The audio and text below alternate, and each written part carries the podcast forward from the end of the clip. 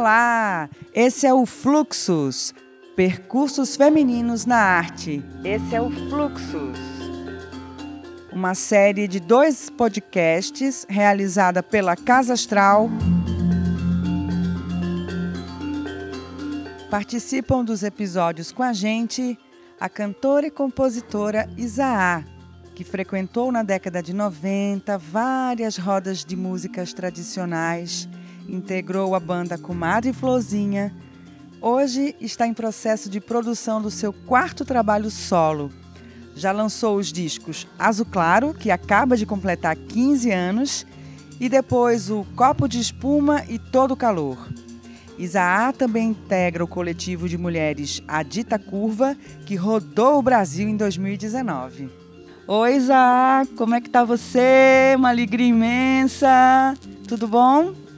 Tudo bom, tudo ótimo, Guida. Que bom estar tá aqui de novo nessa casa astral. que legal. Parece que ela está mais astral do que nunca. que axé, vamos lá. E também com a gente, Bruninha Leite produtora de elenco, realizadora audiovisual e arte terapeuta em formação. Ela é militante da Marcha Mundial das Mulheres, das Mulheres no Audiovisual de Pernambuco, MAP, integrante da ABDPE, APES e do coletivo Negritude do Audiovisual de Pernambuco. Bruninha, e você, Bruninha, tudo bom? Tudo ótimo, Guidão. Boa tarde às minhas companheiras hoje aqui de mesa. Muito feliz em estar com vocês, em estar fazendo esse papo e tramando essas histórias. Também com a gente, Débora Assunção.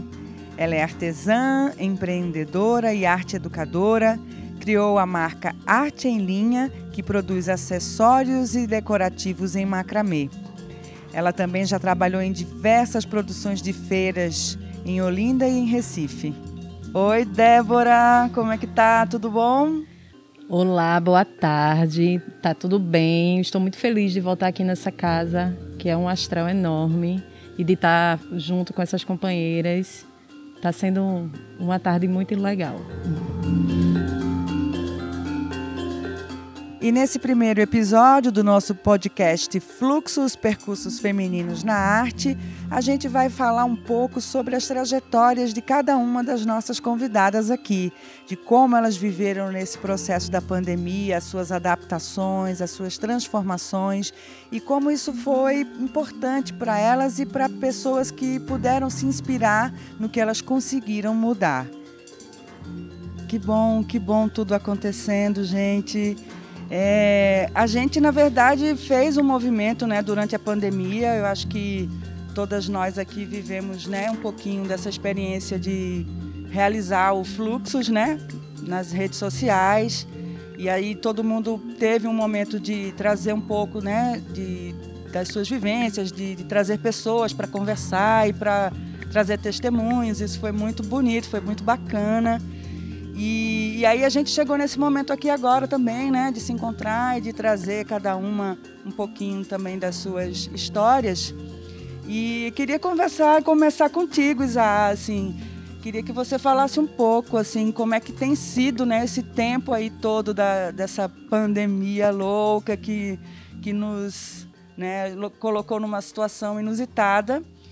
E para gente, né, que tem uma relação com a arte, com a cultura, né, com a comunicação, as coisas ficaram muito, muito difíceis, muito, muito intensas, né? E aí eu queria que você falasse um pouco como é que foi para você, como é que tem sido esses tempos. É, muito desafiador, né, gente? Muito desafiador. Assim, a gente está falando um ano depois de que tudo começou, né? Exatamente. E há um ano atrás, foi desesperador. Eu tive que desmarcar show. Foi um ano que, assim, eu sempre tive muita dificuldade em organizar o primeiro semestre do ano, porque tem as coisas de carnaval, não sei o quê. Aí no ano passado, finalmente eu tinha conseguido organizar umas coisas, já tinha umas coisas fechadas, eu estava com plano de viajar mais e tudo caiu assim, né? É, foi desesperador, primeiro porque a gente não sabia lidar com a situação. Um ano depois, parece que zerou o jogo e a gente foi para o nível 2 do mesmo jogo, né? E a gente aprendeu muito. Aprendeu a atravessar, aprendeu a, a, a, a se comunicar muito mais, né? Aprendeu a, a internet virou um, um, um item essencial, se já era antes, assim, virou um item essencial para para nossa comunicação, para o nosso lugar no mundo, para o nosso trabalho, para sabe, se integrar na sociedade, porque sem internet você está dentro de casa e só, né?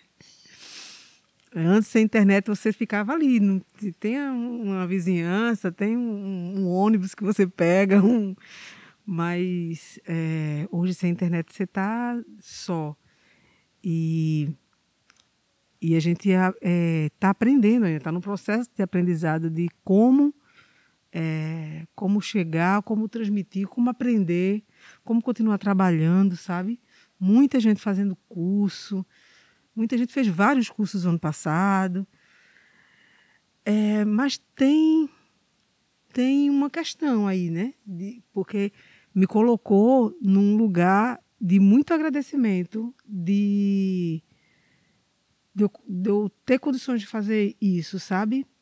Porque eu também pude visualizar muita gente que se desesperou mesmo, assim, que que não soube como fazer e que agora que está entendendo que a realidade é outra e, e que a realidade está forçando mesmo a, a sobrevivência, né? Mas me deixou assim no estado de, de agradecimento que eu falo é de, de ter essas condições, sabe? É, não materiais também, mas principalmente psíquicas, de ter uma, de estar com uma mente, de ter uma casa, de ter uma família, de poder viver embaixo do teto com mais duas pessoas que a gente consegue lidar. Então são, são várias questões, né, que a pandemia é, colocou a gente em xeque, assim, de autoconhecimento também, sabe? De conhecer o outro, de conhecer quem, quem é que divide, a, né, a tua vida. Então. Isa, e como é que foi para ti essa questão da parte musical mesmo, assim? Você conseguiu fazer alguns processos de lives, tocar? Como é que foi para ti o exercício da tua profissão, da tua arte, né? Uhum. Durante esse processo com essa ferramenta da internet? Rapaz, demorou uns meses, viu? Para eu para eu fazer uma live assim, para eu colocar para me colocar assim. Eu fazia umas participações de, de papo, de conversa, mas live, eu dizia, não, live não. Não, não, não vou fazer live não. É muito chato isso. Assim, ah, vou fazer isso aonde na minha casa? Numa parede? Assim. E também tem a, a, a relação com a casa também, se eu vou fazer na minha casa, sabe assim? E aí teve um momento que, que a live chegou na minha porta. Assim. e eu tive que fazer. E é, é muito. Foi muito bom ter feito, porque você entende como a, a, importância da música, a importância do teu trabalho na vida das pessoas no momento tão, porque é, é muito sutil, né? O que, que a gente trabalha com arte, com são bens que mesmo quando é um bem físico, um disco, uma, né, um, um livro, uma joia, uma, mas é, a, a, o, o que vem, né, junto o sentimento de o que traz para as pessoas é muito mais, né? Então, as lives e as músicas e a arte meio que salvou muita gente dentro de casa. Vou fazer o quê em casa? Né? E, e aí eu encarei. Eu encarei e gostei desse processo é, de estar junto do público, sabe? De sentir o público dessa forma. Né? A gente sinto falta assim, eu vou gravar, vou ver na internet som de palmas. Eu estou sentindo, estou carente de palmas, né? é uma coisa assim. Mas as palmas hoje são o quê? São os likes de, né? Os comentários. Os né? comentários. Então, isso também é bem bacana da gente chegar em outros lugares que a gente nunca ia chegar se a gente só tivesse na nossa cidade. Então, isso é muito legal também, a gente poder. É, ontem eu, eu participei de, uma, de um lançamento de um livro em São Paulo. Quer dizer, eu não ia estar, né? Então, eu acho que o mundo, mesmo quando a gente tiver mais segurança de saúde, de poder viajar, de poder circular, eu acho que essas atividades online são muito importantes se manterem para a gente ter essa, essa grande circulação online, né? Do que foi viver esse ano. Legal, Isa. É importante mesmo essas reflexões aí que você trouxe dessa tua realidade, né? Assim, e ela se manifesta de diferente, né, para cada um, de acordo com o que cada um tem de possibilidade, de ferramenta, né? Uhum. Uma coisa que também foi é, legal que eu fiz foi de participar do Fluxos do outro lado, que era entrevistando pessoas. e, e uma das entrevistas que mais me emocionou, várias, assim, eu gostei de todas, mas é, foi a que eu fiz com o Roger, Sim, foi incrível. Porque né? Roger é uma pessoa que me entrevista faz 20 anos. agora teve o troco, né? Agora Aí ele eu. disse que é a hora da revanche. foi muito massa. Mas ao mesmo tempo eu senti que, ele, que como ele como foi legal de, de trocar, né, das pessoas estarem lá participando e como depois dessa live ele apareceu, como o som da rural deu uma guinada, sabe?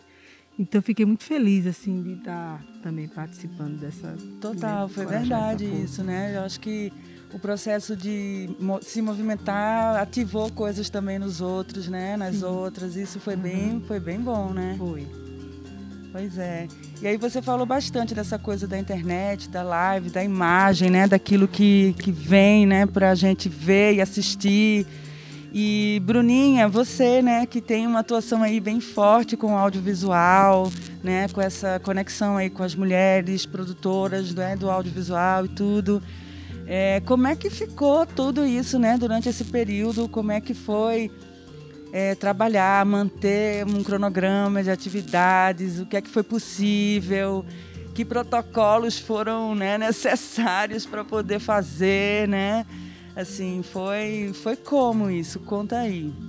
O Guidão foi bem difícil, assim, o começo, né? Começar, eu estava fazendo uma telenovela quando começou a história da pandemia e quando a gente entra em processos audiovisuais, né? Quando a gente está filmando, meio que a gente não tem tempo de ler as coisas do mundo, assim, você fica realmente alienado porque você fica três meses mergulhado dentro de um processo imergindo naquilo, você não vê muita coisa. Então, eu não acompanhei muito a evolução da pandemia em si, no mundo. Sabia uma coisa aqui e acolá, mas assim, era aquela coisa de focar no trabalho, focar no que eu tinha que fazer, então não estava tendo muito acesso. E aí, o elenco que eu estava trabalhando, eu trabalho muito com produção de elenco, e o elenco era metade idoso, metade criança. Que é exatamente né, o nosso maior Uau. grupo de risco, inclusive naquela época, assim, né? E aí eu me lembro de eu estar saindo para trabalhar no 15 de março de casa. E Rafael, meu companheiro, né, ele dizendo, brigando comigo, assim, eu vou ligar na produtora, porque é impossível você estar tá indo trabalhar, a situação que o Brasil tá, todo mundo tem que parar e ainda não tinha se decretado é, é lockdown total, né? E eu, menino, tu tá viajando? Não, não é isso tudo, não. Ele, Bruno, olha aqui, senta aqui. Aí me deu um chá de realidade, né? Porque eu tava imersa no processo, assim, aí eu caiu a ficha. Aí quando eu cheguei na produtora, tava. Porque também o que acontece? Nesses processos de filmagem, tenta se blindar muito toda a equipe também de tudo de externo para também isso não interferir no processo, porque tudo interfere. Principalmente a gente que trabalha com elenco, para isso não passar para o elenco. Só que a gente tinha uma personagem, uma atriz, que ela tem 84 anos e ela é da Paraíba. Então, tinha o deslocamento, né? Tinha toda essa questão com ela. Então, a produtora estava muito preocupada. E aí, quando a gente chegou, eles estavam puxando uma reunião, mandando todo mundo ir para casa. Esse projeto a gente não voltou. Ele, até hoje, ele está parado, porque ele conta, como eu falei, com metade do elenco idoso, metade de criança. E para mim foi um choque, porque assim, eu, eu tenho um ritmo de vida, de trabalho, sou muito acostumada a emendar projetos. Então, eu fico três meses em um, três meses em outro. mesmo que é uma loucura, é um ritmo de vida que eu estava acostumada e que eu gosto, que é desafiador também, que eu gosto muito dessa coisa do desafio. Só que o desafio é ficar em casa, né? O desafio chegou para mim nesse lugar que eu fiquei muito desesperada, assim, como assim eu não vou trabalhar amanhã? Como assim, tipo, tudo parou? E agora que a gente trabalha, né? A gente trabalha com cultura, com cinema, com música, a gente trabalha com aglomeração. Isso interfere totalmente no nosso alimento dentro de casa, nas nossas contas, né? Eu fiquei muito desesperada e meio que eu travei, assim. De um jeito que eu fiquei triste. Eu acho que eu estava entrando em depressão, assim, sabe? Eu não ia no terraço da minha casa. Minha casa, você conhece minha casa. Eu não ia no terraço na minha casa porque eu tinha medo de pegar Covid. E fora que tem todas as outras relações. Assim, a gente se casa, né? A gente tem um companheiro, a gente tem um filho, mas a gente não assinou um contrato de passar 24 horas com a pessoa. E esse contrato todo mundo teve que assinar, e, e todo mundo teve que estar junto e teve que conviver. Meu filho tem um, um, um, eu tenho um enteado, né? Meu filho tem um filhinho que também é outra dinâmica que entra na nossa rotina da casa, que é diferente, né? Eu saía de casa de 7 horas da manhã, voltava de 9 da noite, e agora era de 7 às 9, acordando madrugada. Tudo isso, né, acontecendo assim no boa, fiquei muito desesperada. Pensei que não ia dar conta mesmo, porque também sou muito dessa motivação da rua, gosto muito do coletivo, das pessoas, muita dificuldade. E aí foi quando Guidão também deu uma chave, né, me convidando para estar aqui participando do Fluxos, e eu comecei a visualizar isso como uma coisa que pudesse acontecer, porque apesar de não parecer, eu não tenho muita não fico muito à vontade de estar à frente das, das câmeras, né? Eu gosto de estar atrás das câmeras, eu gosto de fazer a coisa acontecer, mas não gosto de estar na frente. Então, isso para mim foi uma grande barreira que eu fiquei nessa resistência. Eu acho que a partir do Fluxos, eu comecei a ver que existiam possibilidades né, de a gente começar, pelo menos, a ter autoestima, assim, a voltar a autoestima, né? A encontrar outras pessoas, a ouvir outras pessoas. E aí eu acho que a coisa começou a engrenar. O, o audiovisual em si começou a é, surgir editais, né? Que podiam trazer alguma renda para a gente. Então, vamos fazer filme dentro de casa. Então, eu e Rafael começou a fazer filme dentro de casa e botar para concorrer em edital. Comecei a estudar. Aquele velho ditado, né? Cabeça vazia é lugar de ideias ruins, né? Então, vamos ocupar a cabeça. Botei isso na minha cabeça de ocupar a cabeça. E aí, a pandemia, que estava uma pandemia literalmente na minha cabeça, se virou em outra coisa. Foi o tempo que eu pude estudar. Foi o tempo que eu pude olhar para os meus projetos, ver quais ideias eu queria fazer, porque eu sempre trabalhei em projetos dos outros, mas investir nas minhas ideias, eu nunca tinha tempo. E aí foi quando eu fiz, caramba, olha o quanto de coisa eu posso fazer. Olha como eu posso ser mais.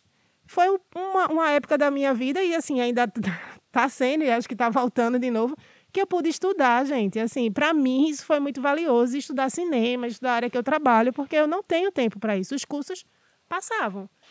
Eu podia até ter dinheiro para pagar, mas eu não tinha tempo para fazer. E aí eu fui começando a entender também essa dinâmica do que é o tempo, do quanto a gente realmente precisa para viver. Percebi que eu preciso de muito pouco para viver bem, para viver feliz. Não preciso estar me condicionando a certos tipos de trabalho que hoje em dia eu não topo mais, sabe? foi dando realmente uma mudança de vida, assim, do que importa, do que me importa, sabe? Do que eu quero emanar, do que eu quero construir. E fui sentindo, começando a sentir prazer. Estou na especialização em arte e terapia, que também foi um mergulho dentro de mim, também uma cura e está sendo ainda, né? Nesse processo também me ajudou muito, e aulas online, uma dificuldade com essas tecnologias também tive, mas fui enfrentando, fui enfrentando e acho que terminei me acostumando, inclusive, com isso, assim, e, e fico até brincando que, meu Deus, quando a gente voltar, mesmo que eu acredito que a gente não volta, assim como Isa estava falando, eu acho que o online, essa virtualidade, ela veio, inclusive, para mostrar que outras realidades existem, que ela vai permanecer, a depender de como a gente fique, porque tem muito, tem espaço para todo mundo, né? a gente pode chegar em lugares que a gente não chegaria. Como Isa falou, ontem ela estava no lançamento de um livro em São Paulo. Eu conheci diretores e diretoras de cinemas negros, de, de, de filmes que eu gosto de trabalhar e de articular e de fazer parcerias, que eu não tinha noção, de Moçambique, do Acre, sabe? Eu cheguei em lugares que eu não chegaria. Então, o que é mesmo, né? Essa, essa, esse modus operando de vida que a gente já estava tão ratinho nele assim, que não conseguia, né? Dar uma um passo atrás. Que eu acho que esse passo atrás que a gente deu foi muito importante para poder ir para frente com certeza, assim, é isso. Para frente agora, que aí a gente começou, né, aos poucos essa retomada de trabalho e tal. Não topo, não tô topando mais certas coisas que eu topava antes, sabe? Não tô querendo mais trocar com outras pessoas que eu trocava por uma necessidade mesmo. E não, não, não preciso disso, sabe? Acho que trouxe um aprendizado muito do que realmente importa e do que realmente vale você lançar sua energia, assim, porque eu acho que a gente sempre joga muita energia nas coisas que a gente faz, mas nem sempre a gente tem um retorno. E eu acho que isso para mim é que está tá ainda pegando. A gente vai entrar de novo, né? Nesse lockdown. Não esperava que a gente fosse tá pior do que ano passado. Eu achava que eu estava mais otimista, inclusive. E agora me preocupa mais, assim, porque eu acho que a gente tem um desgoverno, né? Tocando esse país. As mortes, elas estão acontecendo aos montes a gente teve uma experiência, como Isaac também trouxe, assim, né? Do que é realmente a cultura na vida das pessoas, né? Porque se não fosse a cultura, as lives, os livros, os lançamentos, as músicas, os filmes, muita gente tinha endoidado. E olha quanto arte terapeuta em formação, tem muita gente com problema psicológico devido à pandemia e que se despertou, assim. E avalie se não fosse a arte, avalie se não fosse a cultura. E como está sendo tratado, né? Os trabalhadores da cultura é muito preocupante. A gente está brigando para ter um auxílio que vai ser de 150 reais. O Estado de Pernambuco, para os trabalhadores da cultura, é uma negação. A gente tem investimentos, a gente é um, um, um Estado que a gente tem investimentos culturais e referências culturais, que é vergonhoso a gente chegar e ver os mestres e mestras como eles estão sendo tratados, sabe? E eu estou dizendo isso, assim, do meu lugar de privilégio, né? Porque é isso, no meu lugar de privilégio, eu consigo botar um filme no edital, consigo fazer uma live, consigo fazer uma movimentação que dá uma grana, né? Mas quando a gente olha para aqueles que sustentam e faz a gente estar tá aqui hoje, é muita falta de respeito, assim, no mínimo, sabe? Aí você vê de fato que projeto de sociedade é esse que está sendo construído, né? Que pessoas merecem viver, né? Quando a gente olha para os números, é muito marcado a quem interessa que tenha vida. A quem interessa que tenha saúde. Isso, quando a gente fala de saúde, a gente está falando de saúde mental, a gente está falando de saúde física, de acessos, né? de alimento, de moradia, de tudo isso. assim. Então, por agora e para o cenário que está vindo, eu acho que eu estou mais preocupada do que o ano passado, assim, porque acho que a gente tem noção que o tombo pode ser maior, sabe? Sim é difícil, né? A gente observar que a realidade, né, ela não está se transformando do ponto de vista, né, ainda social e coletivo, né, político, num, num ritmo que a gente deseja e precisa, né? Mas a gente vai aprendendo com isso e acho que a gente vai despertar, né? E eu vejo também que assim muita gente, né, foi oferecendo muitas práticas, né, trazendo suas, seus conhecimentos e compartilhando mesmo com as pessoas. E você, Débora, foi uma pessoa que trouxe muito disso, assim, né? Você é uma artista de mãos né, mágicas que transforma linhas né, em peças lindas, em, em, em, conexões com, com o que somos, né, com, com o nosso feminino e sempre trazendo né, é, beleza para a gente. Né? Isso é muito importante também, da gente se conectar com a beleza e manter um olhar né, otimista e, e de se preservar, de se cuidar e de, de cultivar os nossos ambientes, né? E como é que tem sido para você? Como é que foi, né, esse processo de entrada numa pandemia, né? De, de viver né, de uma prática né, manual, artesanal, artística, criativa, que depende do encontro, né? Que vive do encontro. Então, como é que foi para ti mesmo, assim, todo esse processo e como tem sido? E você parece que descobriu caminhos importantes também com a internet, né? Sim, então, a minha reação há um ano atrás foi assim preocupante, né? Porque enquanto autônoma eu não conseguia, não conseguia é, prever algo positivo né, disso que estava acontecendo, como ninguém conseguia. Mas, assim, ao mesmo tempo, eu sentia que eu precisava ter uma focar em alguma coisa. E aí eu decidi, logo de cara, focar na minha produção. Né? Então eu me mergulhei na minha produção. E foi muito louco isso, porque isso foi meio que uma. Um, é, como é que se diz? Uma, uma forma de, de não olhar a realidade, sabe? Como se quisesse fugir da realidade, né? E eu me entreguei nessa produção, foi muito bom, mas ao mesmo tempo, quando eu caí na real, isso me doeu bastante, né? Eu fiquei mal, eu comecei a ter crise de ansiedade, né? E aí isso também teve muito a ver com a questão de estar sempre vendo notícias, né? As coisas ruins acontecendo. E aí eu comecei a perceber que eu precisava parar de ver isso e focar em outras coisas. E aí eu comecei a fazer essas lives para poder entrar em interação com outras mulheres, né, em outras, com outras pessoas que poderiam também estar tá vivendo isso que eu também estava vivendo, né, de estar tá na ansiedade dentro de casa, é, sem saber o que fazer, né. Na verdade, com muita coisa para fazer, porque a gente sempre tem muita coisa para fazer, principalmente a gente que é mãe, né? A gente não para, mas às vezes a gente está tão perturbada que a gente fica até sem saber por onde começar, né? Então, eu comecei a fazer essas lives porque também tinha essa questão de receber mensagem de pessoas que eram ou empreendedoras ou até das minhas próprias clientes que estavam é, é, também sofrendo isso, né, de não estar tá bem e querer ter uma, uma forma, um cano de escape, né, para poder sair desse processo de pensar nesse, nesse isolamento, nessa pandemia que a gente estava vivendo. Então eu comecei a fazer as lives ensinando, só que também é, foi começando a ficar muito pesado para mim esse processo das lives, né? Porque é, eu sempre marcava, é, comecei a fazer duas vezes na semana, mas aí começou a acontecer que as lives é, eu comecei a trabalhar muito também ter encomenda, que isso foi bom, porque no começo da pandemia teve essa questão também das pessoas começarem a olhar para os pequenos produtores, né? De é, pensar, não, a gente tem que é, produzir, consumir desses pequenos, porque eles é que vão sofrer com esses, é, com o, a, não ter a, a renda, né, do, do mês e tudo mais.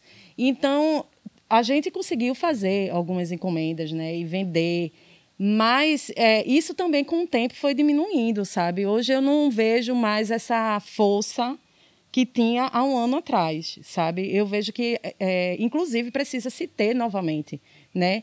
A gente até, inclusive, eu, eu ouvia muito, lia muito na, há um ano atrás que agora as pessoas vão mudar a forma, vão começar a se conscientizar da forma de, de consumir, né? De quem consumir, é, de saber quem é que faz esse produto que a gente consome, né? Mas aí eu vejo que com a, como é se diz, com o afrouxamento também das medidas, né, que começaram a voltar aí os shoppings, aí as lojas, foram diminuindo também essa questão, sabe? E isso eu passava dias ouvindo muitas mulheres empreendedoras, muitas mulheres artesãs, né, por grupos, por conversa no WhatsApp e por outras redes, do quanto elas estavam sofrendo com isso, né, de não ter, é, tipo, tá todo dia pensando no que vai ser no o outro dia, sabe? E é, de certa forma, eu na época estava no coletivo do brechó e comecei a trabalhar essa questão de a gente começar a se ajudar, né, de ficar falando uma da outra, indicando uma, uma outra, né, de mostrar essas mulheres. E aí a gente fez esse processo, né, no ano que passou. As meninas continuam, eu tive que me ausentar porque também teve outra questão. Eu comecei a observar que eu não estava mais me olhando, sabe? Eu não estava cuidando de mim. Eu estava tanto nesse processo de automatizado, de querer trabalhar tanto para manter a cabeça ocupada, que eu estava adoecendo, sabe? E aí eu comecei a perceber que eu precisava é, fazer atividade física, que eu precisava me alimentar direito, entender que eu precisava cuidar mais da minha, de mim mesmo, sabe, da minha saúde. E aí foi isso que eu fiz. Eu disse, eu vou cuidar mais de mim e vou trabalhar da forma que eu posso trabalhar. Eu vou evitar é, agregar tanto trabalho porque terminam não dando conta, sabe? E adoecendo. Mas, ao mesmo tempo, eu me sinto no mesmo. Como é que se diz? Na mesma situação que Bruninha fala, dessa preocupação, porque realmente eu não sei. A gente ainda está vivendo isso, né?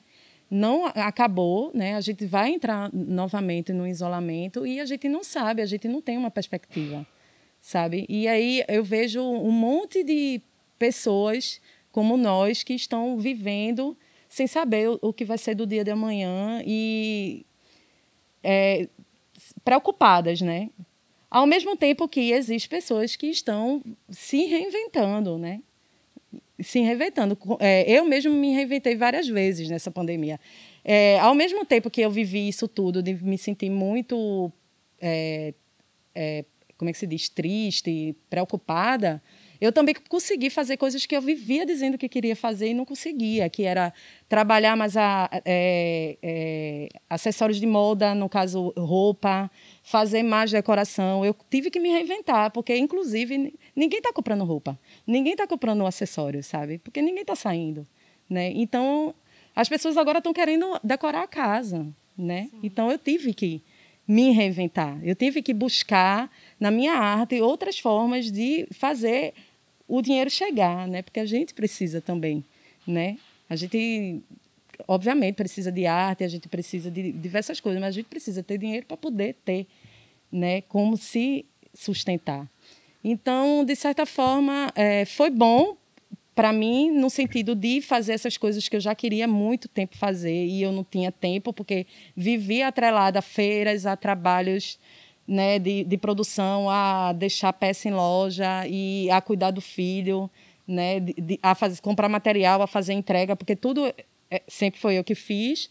E aí também essa questão da, da pandemia é, fez as pessoas entenderem que a gente precisa ter uma pessoa que faça a nossa entrega, que não tem que ser a gente que tem que fazer e que a gente tem que cobrar por isso, né? Que é, de entender que precisa ter, que o frete é um, é um serviço também e que a pessoa precisa ganhar por ele, sabe?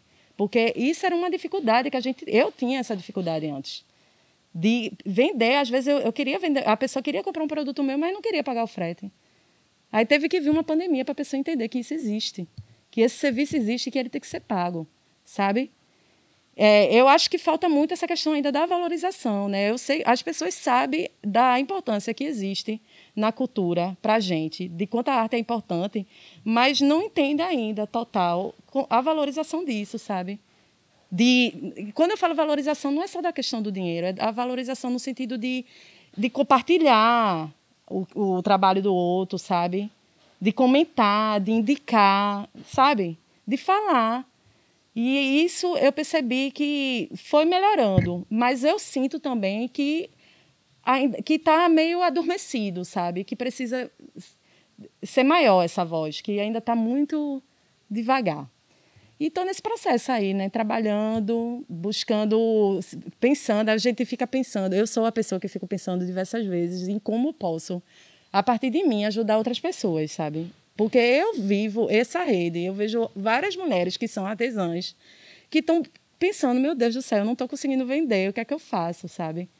E aí eu fico, gente, vamos pensar, o que, é que a gente pode fazer? Sabe? Mas ao mesmo tempo a gente fica, até eu fico perdida, né? Sem saber. E é isso, eu fico dizendo, vamos pelo menos conversar, vamos pelo menos é, uma fortalecer a outra, indicando uma outra, né? Porque a gente tem, só tem uma outra nesse momento, né? E é isso. Muito forte, hein, Débora? E essas experiências e relatos. A gente vê que cada uma de vocês, assim, é, trouxe né, um cenário, uma realidade específica do campo onde vocês estão, onde vocês atuam, onde vocês né, constroem né, os trabalhos e as atividades. E cada uma trouxe né, um dado, uma reflexão muito, muito dura, assim, né, de como esse contexto todo tão desafiador, colocou em xeque, né? Colocou em xeque a nossa possibilidade de permanência, de existência, né? De sobrevivência, né? E eu acredito também que para nós, né, mulheres, e acho que para nós pretas também, né, talvez essas realidades ainda fiquem mais difíceis, porque parece que a gente se, se depara com, com as máscaras caem de certo modo, né?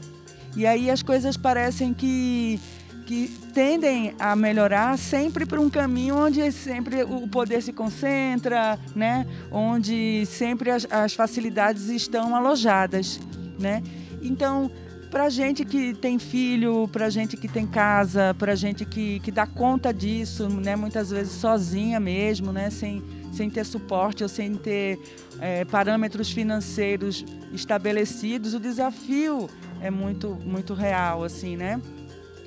E aí a gente fica com, com uma sensação né, de um desamparo mesmo, assim, né? Quem, quem vai olhar para a gente, né?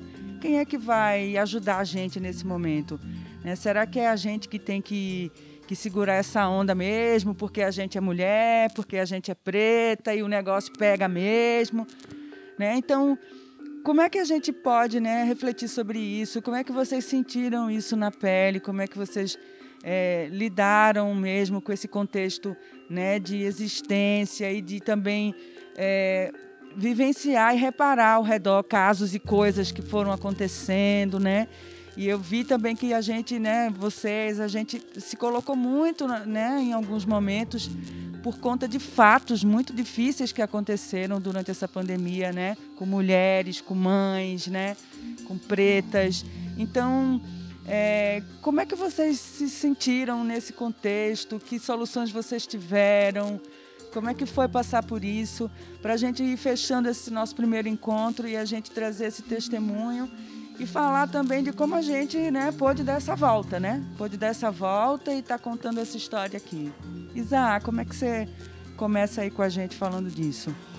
Olha, é, fica pesado mesmo, né? Ficou pesado esse esse dia a dia de você manter, de você sustentar, sustentar emocionalmente, sustentar é, financeiramente, sustentar, sabe, a energia da casa, porque é, é, lá que você vai ficar o tempo inteiro.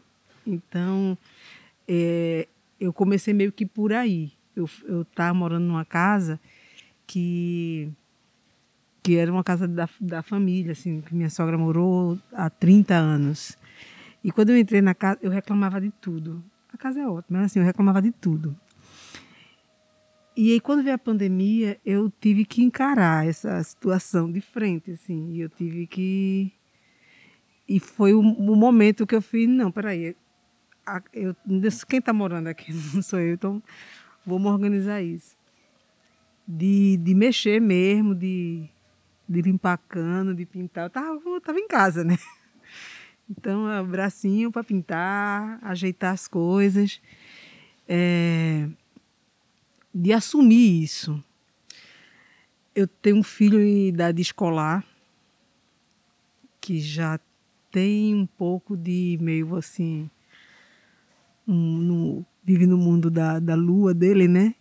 E já é difícil assim de trazer, então ele online sozinho também não rolava. Então, praticamente eu fiz o ano passado eu cursei o terceiro ano fundamental. Foi ótimo, eu lembrei de um monte de coisa.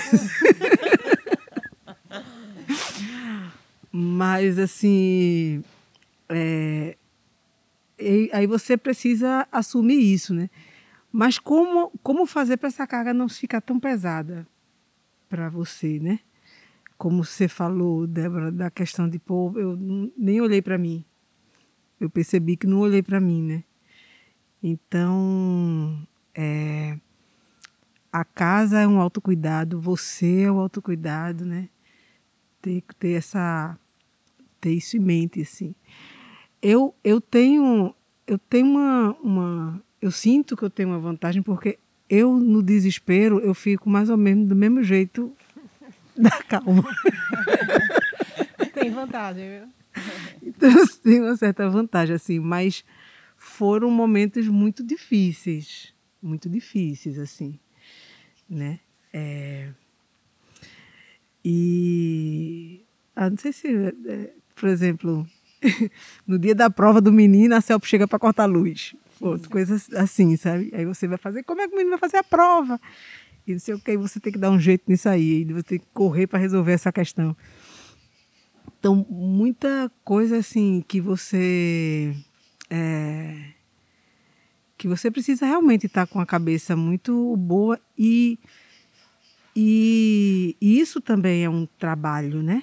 É, é, você organizar a sua cabeça, saber organizar a casa, saber organizar, saber organizar. Isso te dá uma potência também, é um campo de conhecimento, sabe? O meu primeiro curso do ano foi de organização. Fiz um curso online de organização porque eu precisava estava muito doido, assim, não conseguia focar mais. E eu precisava focar, porque eu sabia que tinha muita coisa. O ano começou, eu, graças a Deus, eu recebendo a Léo de Blanc. E, de uma certa forma, mexeu com o mercado. Então, muita coisa, né? Acabei participando de muita coisa. Deu um respiro, assim. E os editais voltando, né? Se reformulando. Mas eu, mas eu acho que, que é isso. O, toda a tua vida, é, em todos os aspectos da tua vida, vai precisar que você esteja bem. É, você vai precisar estar bem, né, num ângulo aí de 360 e que às vezes não está. Mas assim, você tem que tem que saber equilibrar isso, sabe? Quando não está e tá é uma atenção que você tem que ter com você mesma e com tudo que te cerca. Uhum. Ah, eu acho que eu, eu cresci muito nesse ano, assim, percebendo no que é que eu precisava melhorar para manter isso, sabe? Essa ficar ligada, mas não na coisa do, da, de pirar, né? Porque não dá para pirar, gente. Hum. Sim, quem está ouvindo está perto de pirar, assim, não, não dá para pirar. E, e, isso é um trabalho também, sabe? Uhum. Isso é um processo que a gente precisa cuidar né? Da mente, da, de todas as energias, da, daquele cantinho da tua casa. É tudo, é no geral, assim. É você, é, como é que tá teu fígado, tua vesícula, desenvolver uma pedra também, já estou cuidando. Então, assim, é, é um... É você no mundo, sabe? Assim, com os dois pés. Eu acho que, que a pandemia me trouxe, pelo menos, essa consciência de que você tem que estar com esses dois pés no mundo muito atenta a, a qualquer detalhe que pode te tirar de um, de um eixo. Porque a gente precisa desse eixo, sabe? Para encarar as mudanças. Muito bom, Isa. É verdade, os dois pés no chão, né? E é isso aí, Bruninha. E como é que você também viu isso tudo? Como é que está sendo para ti? Guidão, acho que compartilho muito do que Isa fala, do que Débora fala, mas é isso. Acho que foi muito difícil, assim, sabe, para todo mundo, independente, né, de, de onde a gente estivesse no mundo. Assim, óbvio que, né, que tem gente que tem outras necessidades, que tem menos necessidades, inclusive, do que a gente, estava em situações muito piores. E uma das coisas que eu fiquei, que eu disse, não, peraí, parou, que eu também não vou endoidar. Porque, assim, comigo foi muito forte de que veio pro corpo, né? Do tipo, eu tive, meu umbigo começou a sair pus, assim, foi umas coisas que foi, deu um, um caroço na minha mama, foi muita coisa, assim, de somatização mesmo. Uhum de paralisação, sabe? De que veio pro corpo, assim. Aí a primeira coisa que eu disse, peraí, querida, não é assim. Eu sou uma mulher negra, sei minhas raízes, sou de, de, de religião de matriz africana, eu sei de onde eu piso, de onde eu venho. Como assim eu tô despirocando minha cabeça agora com isso que está acontecendo? Os meus antes já passaram por situações muito piores para a gente estar tá aqui agora eu senti que era faltava eu tomar o controle dessa situação que eu estava dando de mão beijada assim para o que estava acontecendo, sabe? E aí eu percebi a necessidade do alimento de forma geral, assim. O alimento do que eu consumia mesmo quanto alimento, né, para o meu corpo ficar bem e do que eu me alimentava. E aí eu passei a não me alimentar mais com as notícias ruins. Eu comecei a fazer essa escolha de saúde mental mesmo assim para mim, sabe? De não não querer me alimentar com com coisas que iam me fazer mal. E dizer lá em casa, ó, oh, por favor, não vamos ver isso aqui não. Então se tu for ver, eu vou para outro espaço, sabe? Comecei a querer cuidar disso e a aprender que é uma coisa que me faz bem a fazer essa rede de novo, né? A estar perto das pessoas, porque eu acho que a gente, pelo menos eu sou muito assim, né? Eu me fortaleço muito com o outro e com a outra. E eu acho que quando a gente está junto, eu sempre trabalhei muito com muitas pessoas, sempre fiz muito isso. Eu, eu me, acho que a gente pode ser mais. E eu comecei a pensar nessa recostura aí, de como eu podia estar perto das pessoas. E também não eram todas as pessoas, né? Que eu acho que ficou muito evidente quem realmente, de fato, estava perto da gente e quem não estava, né? Quem estava afim de somar e quem não estava. E, e, isso, entendendo esse equilíbrio do, do importante de estar só e cuidar da minha individualidade, desse alimento, né? E aí voltei muito para casa, cuidar da casa. Tanto é que o primeiro filme que a gente fez foi um filme mapeando a nossa casa inteira. Então, entrei muito nessa questão assim, o meu corpo é a casa que está esse espírito que vem depois de muitas lutas. Então, cuidar do meu corpo. Como eu vou cuidar do meu corpo? Eu vou me alimentar bem e vou alimentar minha mente bem. Como eu vou cuidar do, desse meu corpo que habita essa casa, que é a extensão do meu corpo? Então, vamos cuidar da minha casa. E fiquei muito nesse questionamento das pessoas que não tinham casa e começar a entrar em rede para ajudar, para fazer corrente, para mesmo que eu não podia, mas divulgar, que é isso que Debrinha falou, tipo a gente o mínimo de divulgar o trabalho, indicar, fazer uma coisa. Isso eu comecei a ir para fora. E como é que eu posso fazer para fora, sabe? Fui tentando fazer isso. Eu acho que a pandemia, ela trouxe essas possibilidades de a gente ver outras realidades trouxe o desespero, porque a gente estava muito acostumado, querendo ou não, mesmo que estava ruim, a gente já estava muito acostumado, mas para olhar de uma forma positiva, eu acho que tem muito essa questão de a gente sempre pode, assim. Eu acho que nós mulheres negras, a gente tem uma, uma diferença que a gente sempre viveu num perrengue, assim. Nunca foi fácil, sabe? Nunca foi uma coisa dada. A gente sempre teve que brigar muito para ter o um mínimo, assim, para sabe, para ser reconhecida quanto gente, assim. Ficou muito latente na pandemia, ficou. Mas ficou também muito latente a nossa existência, assim, principalmente no, no que toca a área que eu trabalho do cinema, né? A gente pôde conhecer pessoas, obras, pessoas que a gente não conheceria se não fosse a pandemia, através da internet, né? A internet possibilitou a gente estar em outros espaços, a gente existir, de fato, né? E aí eu acho que caminha muito por aí. Eu acho que esse resgate da, da identidade para mim foi muito fundamental para me manter viva e sã, assim. Depois que eu despiroquei, foi preciso despirocar.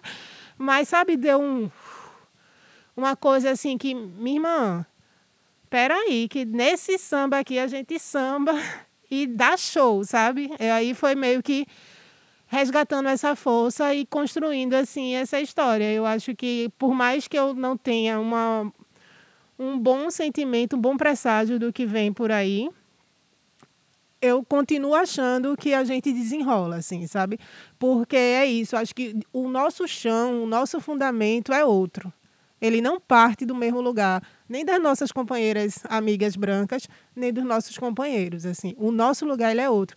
E a gente está começando a aprender que o nosso lugar é valioso.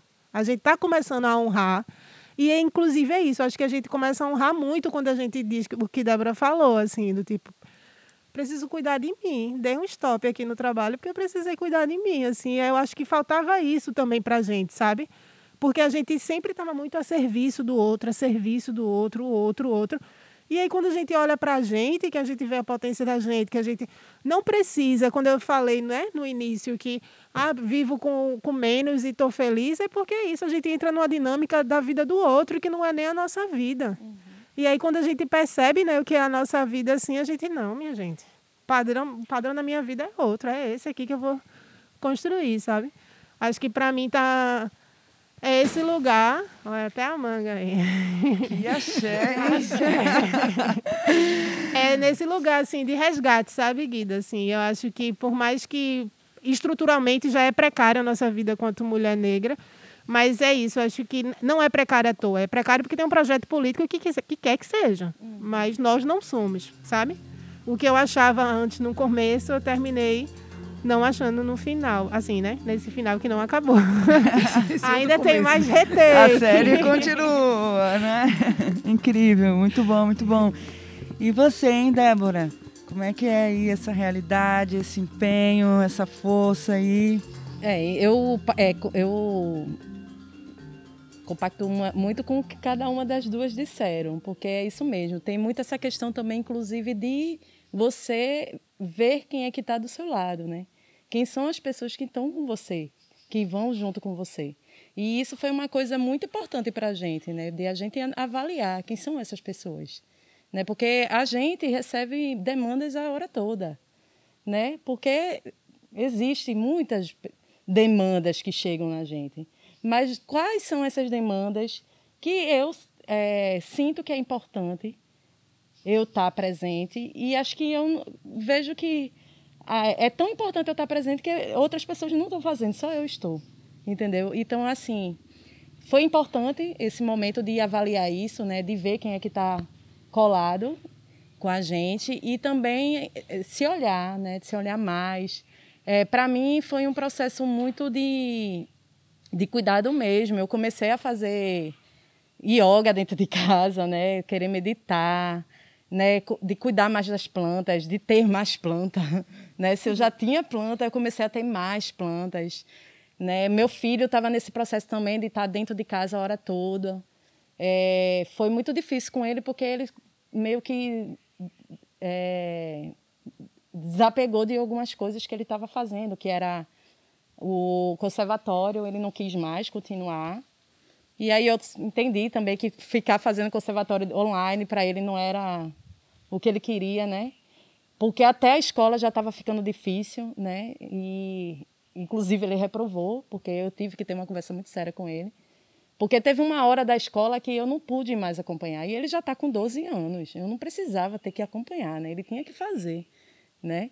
Ele tinha essa obrigação, mas aí ele brincou, né? Ele não fez. Teve uma hora que ele não fez. E aí eu fui chamada a atenção, né, pela coordenadora. E aí eu conversei com ela. Eu disse: olha, eu vou entender ele, né? Também não posso cobrar dele, porque eu entendo que para ele é muito difícil também, sabe? E a única coisa que eu posso fazer é mostrar para ele a realidade disso. Mas eu não vou cobrar, só vou dizer a ele que ele vai ter que reprovar mesmo, porque eu prefiro, inclusive, que ele reprove, sabe? Porque aí ele vai entender que ele está é, que é o, é, o que ele ganhou com isso, de não querer fazer, sabe? Mas assim, eu não. E de uma forma bem tranquila, não vou ficar, não vou botar de castigo, não vou brigar com ele. Né? Vou fazer ele entender da importância disso, disso da importância dele pegar um livro para ler, em vez de ficar a hora toda no computador jogando. Entendeu? Dele pegar os lápis e desenhar, já, que é uma coisa que ele ama, sabe? E ele começou a entender, porque eu acho que tudo é diálogo também, a gente sentar e conversar e mostrar, né, os meus. Tanto que agora ele está toda semana que eu venho, toda vez que eu venho aqui, eu tenho que comprar mais papel, mais lápis, porque ele está desenhando, desenhando, desenhando, e isso para mim está sendo ótimo. Porque eu estou vendo que ele está e, pra, não só para mim, para ele também. Né, que ele está buscando outros meios que não seja só ficar no computador a hora toda, porque ele, enquanto uma criança de 12 anos, né, que não tem é, irmãozinho, não tem amigo presente, é complicado, é sabe? E aquela onda, né? Vamos, vamos ver um filme, vamos ver um documentário, vamos dialogar sobre aquilo, né? Trocar ideia. A gente sempre fica nesse processo. E, e foi uma coisa que eu precisei ver. Quando a coordenadora veio falar para mim que ele, olha, ele não está acompanhando, foi que eu disse: meu Deus, eu não estou prestando atenção no meu filho. Estou prestando atenção no trabalho, estou prestando atenção em tudo, menos no meu filho. E em mim também, né? E também muita conversa, porque eu moro com meu filho e com meu irmão. Muita conversa no sentido de que a gente precisa dividir as tarefas. Na, não pode ficar tudo nas minhas mãos. Entendeu? Eu preciso que vocês entendam que a gente tem que tá, dividir tudo, né? Claro que a gente termina sempre ficando com mais Sim, coisas, né? Porque é. eu moro com dois taurinos que comem até umas horas, meu filho. Não quer ir para a cozinha, só querem comer. É. Entendeu? Mas tá, eu faço a comida, mas vá limpar o terraço, vá limpar seu quarto, vá lavar o banheiro, vá fazer outra coisa. Entendeu? Só peço que me ajudem, porque assim, não pode ficar tudo na minha mão, porque é tanta coisa, é tanta coisa que a gente tem que fazer. E é, ainda tem essa questão de você ter que como é que se diz? É, entender o seu lugar dentro da sua casa, né? De você olhar para sua casa e você querer ver ela, como ela estava falando, né? De você querer cuidar dela, não reclamar, né? A gente não reclamar e olhar e querer melhorar ela, né? Buscar se sentir pertencente do lugar, porque esse negócio de você estar tá dentro de um lugar e você não estar tá feliz é ruim demais. É muito ruim. Você não consegue fluir, nem o trabalho flui, nem você flui. Né? Você fica preso. Fica preso. Gente está preso, né? É, Amanhã... você fica preso. Eu, eu até me mudei, inclusive, na pandemia. Precisei me mudar. Porque eu não estava feliz ali, sabe? Eu estava me sentindo num lugar muito pequeno, um cubículo. Eu já trabalho dentro de casa, então eu precisava de mais espaço, sabe? Se é para a gente ficar isolado, que eu pelo menos tenha mais espaço, sabe? E se jogar, porque eu, é assim, uma, é uma coisa que eu que nem é muito de. Tu é pisciana também, né? Aquariana. Aquariana, né? Pronto, é porque é, é, pré, é perto. Não é nem muito de pisciana, né? De se jogar, né? De se. Mas eu, eu tenho isso. Eu gosto de. Ah, vou ver qual vai ser. Se vai dar certo, eu não sei, mas eu vou fazer acontecer. Sabe? E aí me joguei. Eu disse, eu vou me mudar, vou buscar outra forma, porque aqui não está dando certo. Mas é buscar mudar, não ficar parada. E aí é muito louco também, porque aí você começa a observar que você vira é, referência de outras pessoas. Porque eu recebi muitas mensagens de outras mulheres que diziam para mim: minha irmã, eu adoro te ouvir, porque você consegue me levar para outro lugar que eu não estou me analisando. Entender? Se tu consegue tirar a gente do tipo, mesmo que não consiga de uma forma tão ampla, mas você consegue pelo menos fazer a gente pensar nisso de como eh, você tem que sair desse lugar do, da vítima e se fazer importante no mundo, sabe? E, poxa, toda vez que eu escuto isso de alguém, eu fico muito feliz, porque, é, de certa forma, é, eu estou fazendo isso para mim, mas quando eu faço para mim, eu, eu, eu faço pensando no, no todo também, sabe? E se as pessoas estão conseguindo ver isso, já é muito gratificante, sabe? E está sendo preocupante, mas eu, é como ela falou, a gente já veio certa de que ia passar por isso, né? Que é, é como se o sistema já mostra para a gente que a gente vai viver isso, que a gente vai ter que ser forte. Não gostaria de ser forte sempre, mas enfim, tô aí, tô aí para ser forte, né? E vamos nessa. Gente, maravilha demais, Débora. É porque isso. você traz um depoimento assim que expressa um pouco todas essas questões que a gente viveu, né? Assim, de divisão de tarefas, né? De como cuidar dos filhos, né? Assim, é, é tudo coisa da gente, né? Tudo coisa de mulher. É. Será que é a gente que tem que ocupar sempre essas funções, né? E acaba sendo, né? A gente acaba assumindo isso e isso vai virando, né? Uma, uma bola de neve para a gente ir dando conta e, e, ao mesmo tempo conciliar a nossa existência, né? O nosso bem-estar, a gente está inteira, plena. São muitos desafios e eu acho que a pandemia provocou e trouxe para a gente essa, essa realidade de um jeito assim, né? Sem escapatória. A gente teve que entrar nisso e descobrir um caminho e levando e tocando a vida, né? Que a gente já estava treinada e habilitada para fazer, né? Mas eu acho que é isso. A gente está também muito consciente que o nosso lugar pode ser outros e outros e outros e expandir e expandir sempre mais, né? Que a gente pode fazer percursos mais felizes e estar também mais presente, né, naquilo que a gente se dispõe a ser e a fazer, né? Então a gente merece, a gente pode e eu acho que o testemunho que vocês estão trazendo aqui, contando esses relatos, são muito valiosos porque traz essa esperança, né, para tantas outras e esse entendimento que, ah, poxa, fulaninho tá ali, né, parece que tá tudo bem, ah, fulaninho faz isso, fulaninho tá... E às vezes a gente aproxima do outro pela nossa própria dificuldade e transforma outras pessoas e toca no que elas têm também de parecido com a gente. E é muita gente que vive coisas parecidas, né, Sim, nisso. Bom, e aí a gente está chegando ao final aqui desse nosso primeiro episódio, dessa primeira conversa nossa.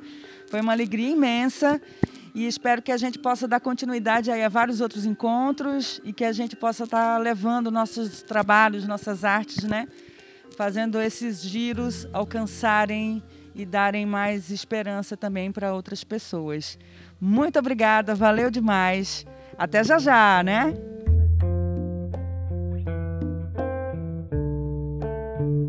E a gente vai encerrando o primeiro episódio do podcast Fluxos Percursos Femininos na Arte, uma série de dois podcasts realizada pela Casa Astral por meio do incentivo da Lei Aldir Blanc da Prefeitura do Recife.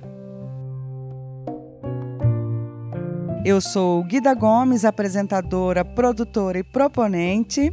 Na edição e captação de som, Gus Cabreira. Felipe de Castro no apoio técnico.